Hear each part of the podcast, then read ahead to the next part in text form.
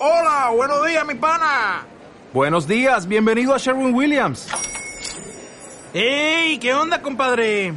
¿Qué onda? Ya tengo lista la pintura que ordenaste en el ProPlus app. Con más de 6.000 representantes en nuestras tiendas listos para atenderte en tu idioma y beneficios para contratistas que encontrarás en aliadopro.com. En Sherwin Williams somos el aliado del PRO.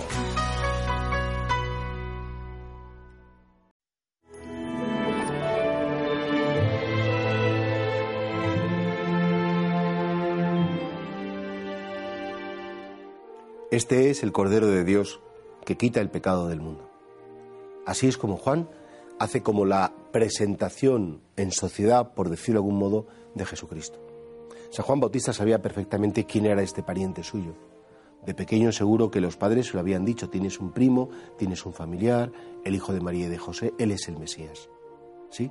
Y de hecho, cuando lo va a presentar, no, no, dice, este es el líder, este es el caudillo poderoso, este es el rey de Israel, este es el que... No, este es el cordero. No hay un animal más indefenso, no hay un animal más tierno en la naturaleza que el cordero.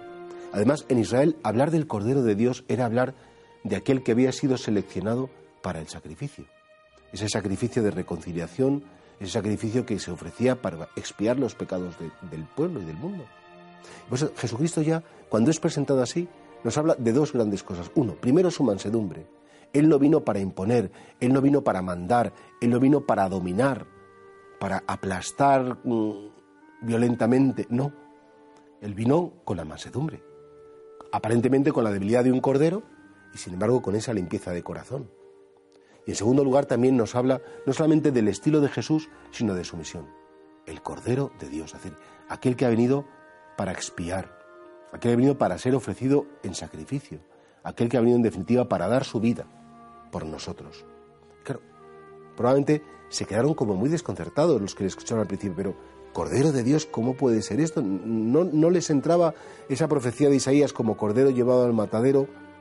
Y sin embargo, todas las escrituras hablaban de este Mesías no tanto como el líder poderoso, cuanto como aquel siervo que iba a dar su vida por todos. ¿Quién es Jesús para mí? Es aquel que, desde su mansedumbre, me acepta, me abraza, me quiere, me sitúa en el sitio de la vida. Y sobre todo, para mí Jesús es aquel que está dando la vida, que dio la vida y que la sigue dando, porque el acto salvador de Jesús en la cruz es un acto que efectivamente, aunque sucede en la historia, se continúa para la eternidad. Y Jesús no solamente es que murió por mí, es que sigue muriendo por mí, en el sentido que la cruz de Cristo es eterna. La cruz de Cristo, ese, ese amor de entrega por nosotros, es para siempre. No es que le esté doliendo ahora como le dolió en ese momento, no me refiero a eso, sino que ese proceso de amor que llevó a Cristo a la cruz, a convertirse en el Cordero de Dios, ese proceso de amor no ha terminado. Es muy intenso, tan intenso como entonces. Y por tanto Jesús para mí sigue siendo ese Cordero que muere por mí, que da su vida por mí. No que la dio en el pasado, que la da en el presente. Y por tanto que yo, Señor, te reconozca como ese Cordero inmolado que has dado y que sigues dando y que darás para siempre la vida por mí.